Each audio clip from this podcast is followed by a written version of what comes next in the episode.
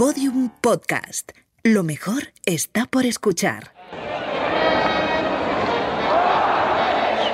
El 7 de octubre del 94, Jesulín de Ubrique se encerró con siete toros en la plaza de Aranjuez. Él era un fenómeno de masas, un fenómeno social.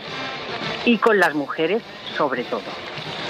Se encerró con siete toros y 9.000 mujeres. Una plaza todo llena de mujeres, completamente desinhibidas, diciéndole burradas. No había ni un solo hombre. Era como si estuvieran los Rolling Stones o los Beatles. Antena 3 retransmitió el evento en directo.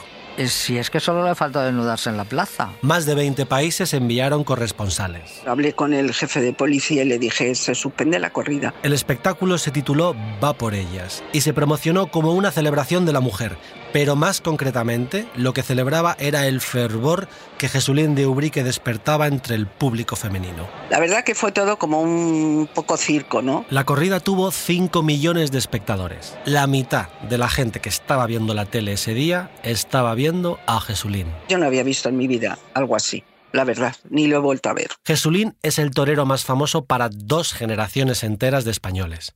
Una supernova mediática que se bajaba los pantalones en la tele, que hacía anuncios de Colacao y que llegó a grabar un disco de canción melódica. Jesulín fue el primer y el último torero en ser tratado como una estrella del rock. Soy Juan Sanguino, escribo de cultura pop en El País.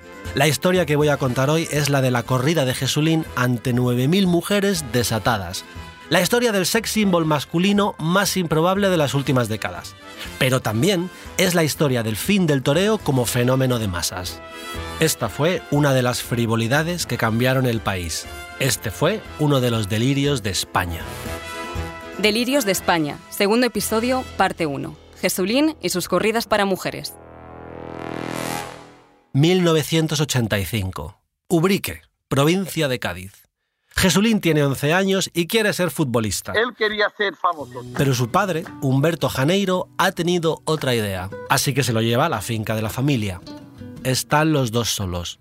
Humberto saca un cartel y empieza a colocarlo en la verja. Pone se vende. Nos lo cuenta Alfredo Sánchez, autor de la biografía Jesulín 3.0. Su padre, que era empresario de actividades varias, eh, contrató para una feria de Ubrique a Rocío Jurado y la feria se dio tan mal que al final no pudo pagarle a Rocío Jurado. José Luis Segura, que fue apoderado de Jesulín a partir de 2001, también recuerda esta historia de orígenes. Por las circunstancias que fuera no acudió el público y entonces el padre tuvo que hacerse cargo de los honorarios de Rocío Jurado, que eran elevados, y le dijo el padre, voy a tener que vender la, la finca para pagarle a Rocío Jurado. Y entonces Jesulín pronunció unas palabras que le iban a cambiar la vida. Dijo, papá, no venda la finca, yo voy a ser torero. Y vamos a pagar la finca y vamos a pagar la Rocío Jurado. Esas palabras no solo le van a cambiar la vida a Jesulín, se la van a cambiar a toda su familia y a una niña que también tiene 11 años. Se llama Belén y en ese momento está tan tranquila en su colegio de San Blas sin saber que su futuro está siendo reescrito a 600 kilómetros de allí. Pero no nos adelantemos. Jesulín de Ubrique se puso el traje de luces por primera vez en el 87, a los 13 años. Dos años después debutó con caballos en ronda ante un toro llamado Ambiciones. Para entonces ya había dejado el colegio. Total, nunca le gustó estudiar. La revista sobre tauromaquia Aplauso celebraba así al niño prodigio. Con él llega el torero que la fiesta necesitaba. No sabían hasta qué punto tenían razón. Los toreros son una versión más colorida de esa idea antediluviana de asociar la virilidad a la violencia. Los gladiadores, los soldados, los boxeadores son héroes populares, solemnes, estrictos, misteriosos. Los toreros son tipos serios. Obviamente no soy Jesulín, pero en estos dos episodios mi voz será la suya. Jesulín no tanto. Lo que más me gusta hacer en mi tiempo libre es ver cristal. En 1990 Jesulín posó para la revista Interview. En las fotos salía afeitándose por primera vez en su vida. Jesulín contaba con desparpajo intimidades como que todavía era virgen. Aquella entrevista tuvo lugar poco antes de recibir su alternativa en Nimes. Jesulín tenía 16 años y se acababa de comprar un pedazo de finca que le había costado más de medio millón de euros. ¿Os acordáis del nombre del primer toro que lidió? Ambiciones. Pues ese es el nombre que le puso a la finca. Un poco por el toro y un poco porque él de ambiciones iba sobrado. Porque él, yo creo que además de torero, lo que quería es ser famoso. La finca Ambiciones estaba destinada a ser nuestro propio Falcon Crest. Pero todavía no lo sabíamos. En aquel momento solo respondía al cliché de torero joven que se ve con mucho dinero de golpe. Irma Soriano, presentadora de televisión. Los toreros, una vez que han triunfado, se compraban antes el Mercedes y, y, la finca, era como ya he llegado, ya lo he logrado, ¿no? La casa tenía 12 cuartos de baño. Jesulín contaba que usaba uno para cada cosa. Y había 12 habitaciones. La de Jesulín era la más pequeña. Todo mármol, todo ostentoso y, y, y la gente hacer, eh, bueno, iban con autobuses a ver su casa. La casa tenía una capilla con 300 santos. Jesulín los trasladaba al hotel antes de cada corrida, uno a uno, los 300. Y su mascota fue la más famosa de España. El famoso Currupipi, aquel, aquel tigre que le regaló el director del Circo Mundial. Jesulín, ¿sabes cuál es el disco que más se baila en las discotecas? ¡Sí, el Currupipi mi! Jesulín se acercaba al toro más que nadie. Le daba la espalda con chulería y era capaz de encadenar 5 o 6 pases de pecho seguidos mientras el animal le rozaba la cintura. Quizá no era consciente. La revolución que montó a su alrededor le tenían en un círculo que quizá él no era consciente de que la muerte le pasaba por la faja. Si no visten los toros, tendré que embestirle yo a ellos. Jesulín no tenía miedo. A veces se arrodillaba ante el toro y le mordía los pitones. Entre toro y toro se reía, saludaba al público, besaba a las mujeres. Y al ver el efecto que todo esto provocaba en la gente, se venía cada vez más arriba. Después de cada corrida, Jesulín improvisaba una rueda de prensa. Jesulín, ¿a qué saben los pitones del toro? Arpezón de una mujer. Porque a Jesulín le gustaba torear, pero le encantaba gustar. Yo creo que un hombre que en su vida, aunque no hubiera sido torero, necesita la aceptación de los demás. Yo creo que esa es un poquito la clave de su éxito. Verano del 93. Autopista A7. Una familia viaja apretada en su Renault 19. Van con las ventanillas bajadas porque el coche no tiene aire acondicionado. Llevan horas metidos ahí. Van a pasar las vacaciones en un apartamento de Estepona, o de Fuengirola, o de Benalmádena. Eso da igual, porque lo que importa es la aparición que presencian en la carretera. Lo nunca visto. Un torero en moto. ¿Tú sabes lo que era el espectáculo en la moto? Verle por las carreteras vestido de torero. Claro, eso es casi como un sacrilegio en el mundo del toro, ¿no? Acabamos de escuchar a Rosa Villacastín, que sabe mucho de Jesulín, de toreros y de sacrilegios. En la temporada del 93, Jesulín se empeñó en batir el récord de corridas que el cordobés ostentaba desde hacía tres décadas. En los años 60, Manuel Benítez el Cordobés fue el primer torero en explotar las posibilidades de los nuevos medios de comunicación. Provocaba a los puristas con su toreo poco tradicional. Cada vez que llegaba a un pueblo nuevo, salía al balcón de su hotel y se ponía a arrojar billetes, e incluso llegó a rodar varias películas.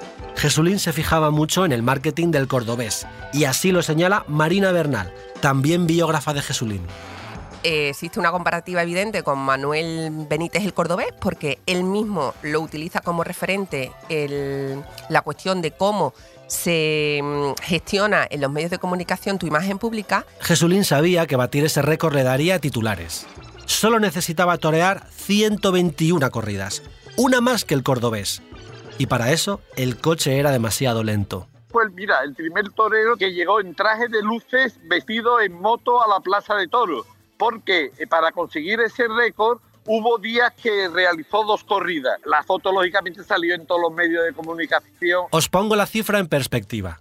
El verano que Jesulín toreó 121 corridas, el segundo clasificado toreó la mitad. Otra foto que también provocó el queriendo y que dio la vuelta por todos los por todos los periódicos, todas las revistas del momento, fue una ocasión en la que se montó encima del toro al igual que si fuera un caballo. En otra ocasión, Jesulín sacó a su apoderado Manolo Morilla a torear, algo que está terminantemente prohibido. Ahí sí le cayó una gran multa que tuvo que pagar el torero. Las autoridades le advirtieron que si no dejaba de saltarse las reglas, iba a tener que pagar multas. On September 15th, Nike created a revolutionary new basketball shoe. Quizá habéis oído la historia de que en los 80 Nike diseñó unas zapatillas para Michael Jordan y que como los colores de las Air Jordan no respetaban el reglamento cromático de la NBA, Nike se ofreció a pagar la multa. En cada partido. ¿Por qué? Pues porque la publicidad le salía a cuenta. A Jesulín le pasaba algo parecido. Él buscaba el titular y después lo cumplía. A veces la publicidad no tiene precio. A veces sí. En este caso, 20 millones de pesetas cada vez que Morilla se ponía a torear o Jesulín se subía encima del toro. 120.000 euros. Desconocía totalmente lo que ganaba, lo que le sobraba, lo que debía o lo que pagaba. Y es cierto que el dinero no era lo que más le importaba a Jesulín. Él llegó a rebajar sus honorarios con tal de poder batir ese récord de corridas. Los titulares valían más. Yo me acuerdo más que un día le dije al padre, oye, pero este chico con lo que gana, ¿quién os ayuda a vosotros? ¿Tenéis algún eh, grupo mm, que os ayude a gestionar el dinero al que esté? No, nosotros. Y dije, pero eso puede ser vuestra ruina. Pero es que ganó millones, pero millones, no te lo puedes imaginar. Jesulín tenía 19 años y ya cobraba 18.000 euros por corrida. A unas 100 corridas por temporada, echad cuentas. Bueno, ya las he hecho yo. Casi 2 millones de euros al año. El ascensor social español lucía mejor engrasado que nunca. Toda democracia necesita sus parábolas de superación y Jesulín era la más simpática de todas.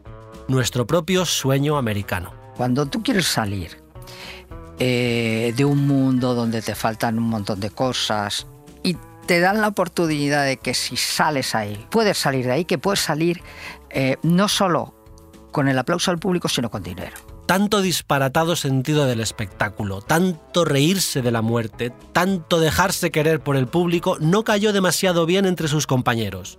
Para poder irse de una corrida a medias, Jesulín tenía que pedir el beneplácito de los demás toreros que estaban en el coso. Y en alguna ocasión Enrique Ponce se negó a dárselo. Ninguno se ha atrevido a hacer dos corridas porque es que es muy estresante. Es que tú tienes que estar desde por la mañana mmm, sin comer. O sea, es que lo que te está jugando es tu vida. Yo soy mejor que todos juntos. O sea, él quería destacar. Ni don Francisco Rivera, eh, ni el Litri, ninguno de esos se hubiera atrevido. El periódico El País hizo una encuesta entre sus compañeros. Enrique Ponce dijo que le daría vergüenza torear como Jesulín, que ni era torero ni era nada. Joselito mostró su estupor. Este señor está mal, decía. No entiendo cómo puede ser así. En esta profesión tan difícil, en la que te juega la vida, o el número uno, el que manda, o no haces nada. Enrique Ponce y Joselito me rehuyen, me tienen miedo y procuran evitar carteles conmigo. Jesulín tenía una actitud rebelde, contestataria y un poco punky. Sí, porque además Sí, él ha sí. utilizado siempre la provocación como arma para destacar, ¿no? Y entonces, por ejemplo, el color amarillo, que entre los toreros no está bien visto, y fue el primero en lucir un traje de luces amarillo. Por eso Sí, le, le granjeó ciertas enemistades y muchísimas críticas en el mundo taurino, ¿no? Esa actitud un poco así desafiante y alegre, ¿no? Jesulín era lo nunca visto, un torero antisistema. Que ha sido un hombre siempre tremendamente competitivo, con mucho amor propio. Solo tengo un torero favorito. Jesulín de Urique. Jesulín de Ubrique era el torero favorito de Jesulín de Ubrique y también de España entera. Hacía años que no se veía en las plazas tan a rebosar. Cada vez que toreaba Jesulín había gente que se quedaba fuera. En la feria de Valdemorillo del 90 tuvo que intervenir la Guardia Civil. Algunos aficionados propusieron como solución que las rubias se sentaran en el regazo de los morenos. La gente en las taquillas pedían una entrada para Jesulín de Ubrique. Eh, no decían, por una entrada para el día de hoy que torea fulano mengano. No, no, no, no. ¿Me da usted una entrada para Jesulín? Pero ese público recién llegado no estaba familiarizado con los códigos tradicionales de la fiesta. A ellos todo les parecía bien. Y en concreto el afán de Jesulín por el lucimiento, por la virguería y por la irreverencia les ponía a mil. Porque en España siempre nos ha gustado mucho la chulería. Y si no, mirad cuáles son los políticos más populares. Este público bullanguero, fácil, superficial, poco exigente, que nada protesta y todo lo aplaude. Así describía Antonio Lorca a este nuevo público taurino en el país. Era junio del 92. Lorca lamentaba el despropósito en el que se estaba convirtiendo la legendaria Plaza de Toros de la Maestranza de Sevilla. La crónica se titulaba Solo faltaron los bocadillos. El cronista taurino Joaquín Vidal también criticaba la irrupción de fans en las plazas de toros. Antiguamente no se les llamaba fans. La palabra ni existía. Los partidarios no se consideraban fanáticos de nada. Les gustaba su toreo y punto. Los modernos fans, en cambio, van a apoyar a su torero y que triunfe a toda costa. Yo presumo de ser un torero polémico, porque lo importante es no pasar desapercibido, hasta el punto que prefiero la bronca al silencio. Esta declaración encajaría más en boca de un Enrique Bumburi, una Mónica Naranjo o un Julio Iglesias que de un Paquirri, un Manolete o un Juan Belmonte. Jesulín era, era de los de que hablen de mí aunque sea mal. Y hablaban. Desde luego que hablaban. Así despreciaba Joaquín Vidal el toreo de Jesulín. Un torero vacío de sensibilidad y de torería que escamotea el arte para suplirlo por una sesión de circo. Estamos en 1993. Jesulín tiene 19 años. Con toda esta polémica y todos estos titulares, Jesulín tiene delante dos toros, la fama y el respeto. ¿A cuál de los dos creéis que entrará a matar? había testigos. Que nos den lugar. Mercedes Milá tenía fama de periodista incisiva y ya empezaba a exhibir mucha mano izquierda para adaptarse al nuevo paisaje de la televisión. Un paisaje en el que los conceptos de pudor, decoro o rigor empezaban a significar otra cosa. Todos los valores quedaban supeditados al espectáculo. En esta nueva tele, las personas anónimas adquirieron un mayor protagonismo ver a esa persona que podía estar en su casa y de repente está en un plató, la han maquillado y la han peinado para el momento y se ha puesto su mejor vestido, porque en su pueblo la van a ver. No sé si os acordáis, pero la frase más repetida era lo de ¿puedo saludar? La presentadora Irma Soriano se acuerda perfectamente. Fue un poco, fíjate, hacer un experimento. Invitaba a gente que graciosa, que tal. Los invitaba y los ponía allí delante. Y nos llevábamos una sorpresa increíble. El programa de Mercedes Milá Queremos Saber le daba la voz a esas personas anónimas. Las preguntas no las formulaba solo Mercedes, sino también el público. 39 españoles, uno por cada millón de habitantes. Un público demoscópico, que se diría ahora. En aquella época la mayoría de programas eran en directo, todo lo contrario que ahora. Era una tele en la que cualquier cosa podía pasar. Y pasaban cosas. Queremos saber, solo estuvo un año en antena, pero generó muchísimos momentos que permanecerían en la memoria colectiva de todos los españoles. En Queremos saber, el premio Nobel Camilo José Cela le explicó a Mercedes con todo detalle las lavativas de varios litros que era capaz de absorber con su ano. Miguel Bosé abordó en persona el rumor de que tenía SIDA en un episodio que superó los 5 millones de espectadores. Y el columnista más famoso de España, Paco Umbral, se levantó indignado porque nadie le estaba preguntando por el libro que acababa de publicar. Y sin darse cuenta, improvisó para la posteridad una expresión que todavía hoy se usa cada vez que quieres cambiar el tema hacia ti mismo. Yo aquí he venido a hablar de mi libro. 4 de mayo del 93. Hace pocas semanas de lo de Umbral. Jesulín de Ubrique acude como invitado a Queremos Saber para hablar del estado del toreo en la sociedad. Lleva un traje que le queda enorme. Parece un niño el día de su comunión. En un momento dado, uno de los 39 entrevistadores le pregunta qué opina de toda esa gente que dice que el toreo de Jesulín tiene truco. Lo que ocurre a continuación es, sin exagerar, historia de la televisión española. Oye, ¿visteis ayer el programa de Mercedes Milá? Ya ves, fue la leche. ¿Qué pasó? Pues que había un torero que se bajó los pantalones. ¿Cómo que se bajó los pantalones? Sí, sí, sí, para enseñar las cornadas. Oye, ¿se le vio algo? Los calzoncillos. Y por poco se los baja para enseñar las cornadas de los huevos. Para muchos espectadores era la primera vez que veían a Jesulín fuera del ruedo. Para muchos, de hecho, era la primera vez que veían a Jesulín en general. Un chaval espontáneo que hacía y decía lo que se le pasaba por la cabeza. Eso estaba preparado. Pero a veces, a la espontaneidad hay que darle un empujoncito.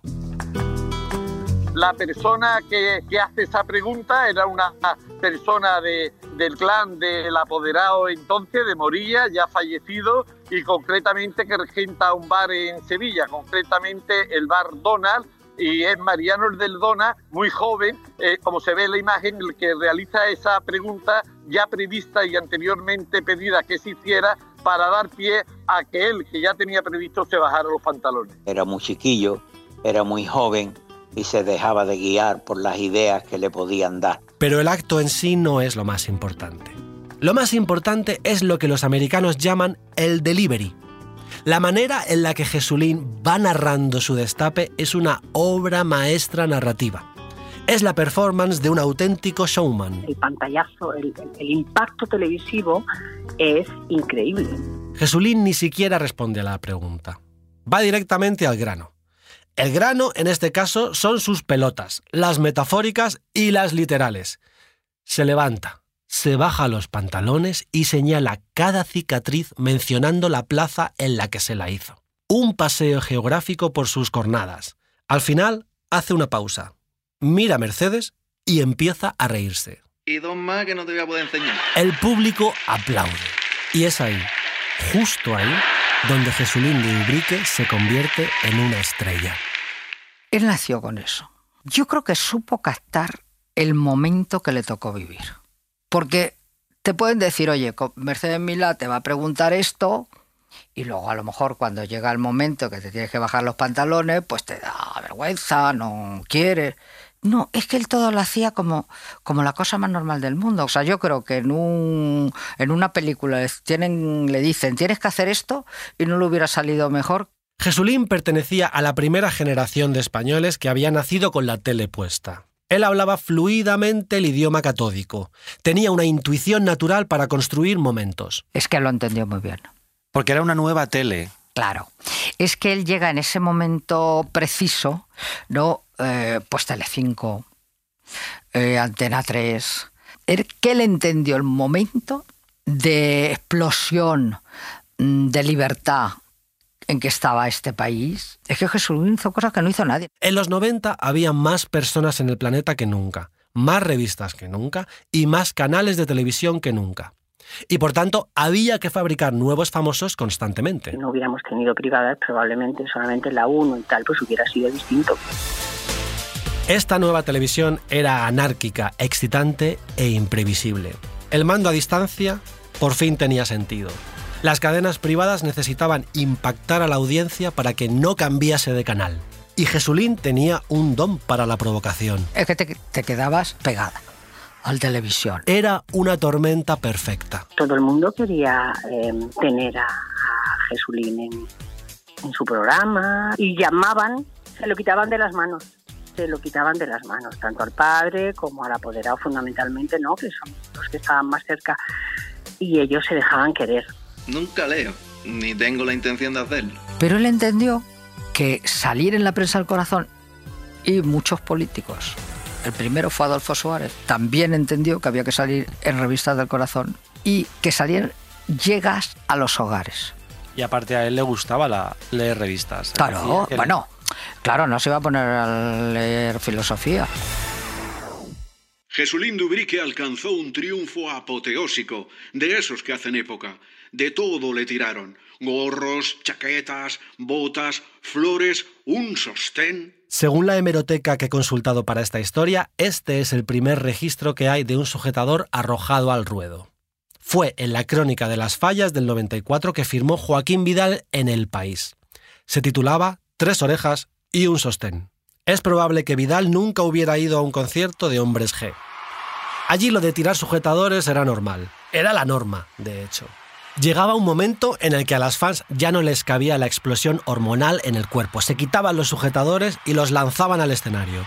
Se rompía así el penúltimo tabú, el deseo sexual femenino, y expresado en público además.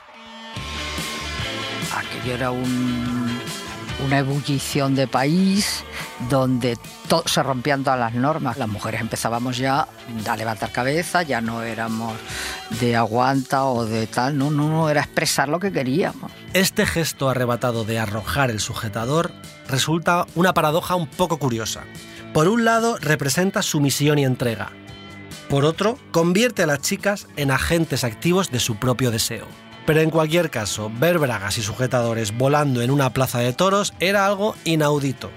A los puristas, como el periodista Emilio Martínez, todo esto les parecía inaceptable. Las jesulinianas no tienen ninguna capacidad de análisis, ninguna capacidad crítica. Es que casi no prestaban atención a lo que estaba haciendo. O sea, ya lo que les interesaba era el folclore, la fiesta, el poder salir con unas bragas que era como una bandera de la libertad. Los toreros siempre han tenido fama de seductores, en parte por esa virilidad añeja, en parte por esos pantalones ajustados y en parte por aquello que decía Freud del Eros y el Tánatos. El sexo se intensifica ante la muerte. Vamos, que un tío que se juega la vida cada tarde tiene que follar como si cada polvo fuera el último. Pero lo de Jesulín era distinto.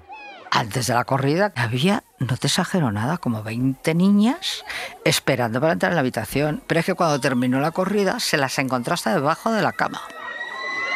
En la plaza las fans no se conformaban con gritarle piropos y obscenidades. Se acercaban a él, le daban papeles con su número de teléfono o con su dirección.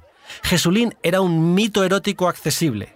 Sus fans sabían que acostarse con él era una posibilidad real. Yo he llegado a presenciar cómo mmm, muchas chicas intentaban colarse incluso en la habitación del torero una vez que finalizaba la corrida, eh, corriendo por los pasillos, intentando pasar desapercibida. No es que Jesulín fuese un galán, pero tenía cierto atractivo zalamero. Se podría decir que encajaba más en la tradición erótica de Alfredo Landa que en la de Paquirri o Dominguín. Y le encuentro en el aeropuerto de Barajas comprando ropa interior. Y le digo, ¿y a quién lleva ropa interior? Y dice, ah, yo con todas las que ligo que no sabía ni a quién se las iba a dar, ¿eh? porque claro, no es que fueran de regalo, es que no sabía quién se las iba a dar. Entonces, pero él por si acaso las llevaba y se las entregaba. Pero ¿cómo sabes que vas a ver a una chica y le vas a regalar eso? Dice, no, eso que las veo seguro. O sea, él ya sabía que iba a acostarse con la que fuera. Jesulín tenía una picardía infantil, un ímpetu adolescente y una valentía adulta. Cuando sonreía se le iluminaba toda la cara, la boca, los ojos, los hoyuelos. Sonreía hasta con la voz. Su capacidad de seducción era tan inexplicable como innegable. Por ejemplo, en que apostamos, la actriz de dinastía Linda Evans se partía de la risa con Jesulín a pesar de no estar entendiendo una sola palabra. El encanto de Jesulín trascendía cualquier idioma. Y si no, que se lo digan a Madonna. Madonna, de hecho, intentó que Jesulín protagonizase su videoclip Take a Bow. ¿Sería posible? ¿Se podría repetir aquel choque sexual de culturas como el de Luis Miguel Dominguín y Ava Garner? Tampoco suena tan descabellado. Aquella era la época en la que Antonio Banderas se ligó a Melanie Griffith y Joaquín Cortés a Naomi Campbell. Aquella fue una buena década para el macho ibérico. Jesulín recibió un apelativo que lo confirmó como una marca, el torero de las mujeres. Me gusta que una mujer cuide de su casa y de sus hijos y punto. Esta es la obligación de una mujer. Para eso sí soy machista. Jesulín le contó a Ángel Casas en el 94 que se había acostado con 58 o 59 mujeres. Llevaba la cuenta en una libreta. Pues si una niña se acercaba a él, le daba dos besos y le decía, y te regalo esto, te vienes conmigo, tal, con toda naturalidad, o sea, sin cortarse un pelo. Jesulín se ponía a ligar con las reporteras entre broma y broma. Las amantes que se le atribuían nunca eran modelos, ni mises, ni azafatas. Eran mujeres normales y corrientes, como Juani, que se recorrió los platos de televisión explicando la postura que más le gustaba a Jesulín, la lechuga. Y os estaréis preguntando, ¿qué es la lechuga? O quizá no os lo estáis preguntando, pero yo os lo voy a explicar. La lechuga consistía en subirle la falda del vestido a la chica para taparle la cara durante el polvo. Definitivamente, el pudor y el decoro habían perdido su significado en la nueva televisión de los 90. En fin, vamos con la corrida que nos ha traído hasta aquí. Vámonos a 1994. Vámonos a Aranjuez. 1994 va a ser mi año. Aquella temporada supuso la cima de la popularidad de Jesulín y también la del toreo como fenómeno de masas. Jesulín toreó 153 corridas, batiendo su propio récord. Cortó más orejas que ningún otro torero en toda la historia, 339. Y aquel verano del 94 se celebraron en España más corridas que nunca, 1850, 248 más que el año anterior, que ya había sido un récord histórico. Decían que Jesulín había asegurado su cuerpo en 1.500 millones de pesetas, 9 millones de euros, la póliza más cara de España. Hay mucho dinero negro en esos festejos de pueblo. Mucha gente ve ese pseudo espectáculo por la tele y cree que es el verdadero. Vivimos el bacalao en los toros. Así lamentaba la vulgarización de la fiesta el crítico taurino Manolo Molés. Cuando el presidente de la plaza le negaba una oreja a Jesulín, la gente protestaba, arrojaba bocatas, latas, almohadillas. Para Jesulín, solo flores y bragas. Él presumía de coleccionar toda la ropa interior que le tiraban. Decía que la guardaba en su mesilla, que tenía 24. Al final de esa temporada no habría mesillas suficientes en ambiciones para guardar todos los sujetadores. ¿Le gustaría torear en una plaza llena de mujeres? Cuando el periodista Feliciano Hidalgo le hizo esta pregunta a Jesulín el 16 de abril del 94, no sabía que sin pretenderlo le estaba dando una idea que le cambiaría la vida, la carrera y la imagen mediática. Me encantaría. La mujer en la plaza es un mirlo blanco. Nunca antes se había utilizado la palabra corrida con tantos dobles sentidos. La que nos ha traído hasta aquí os la cuento en el próximo episodio. Gracias por escucharnos. Delirios de España, las frivolidades que cambiaron un país. Una serie original de Podium Podcast, escrita y presentada por Juan Sanguino. Dirección, Eugenio Viñas. Producción, Laura Escarza. Diseño sonoro, Dani Gutiérrez. Grabación sonora, Nico Solís. Producción ejecutiva, Lourdes Moreno Cazalla.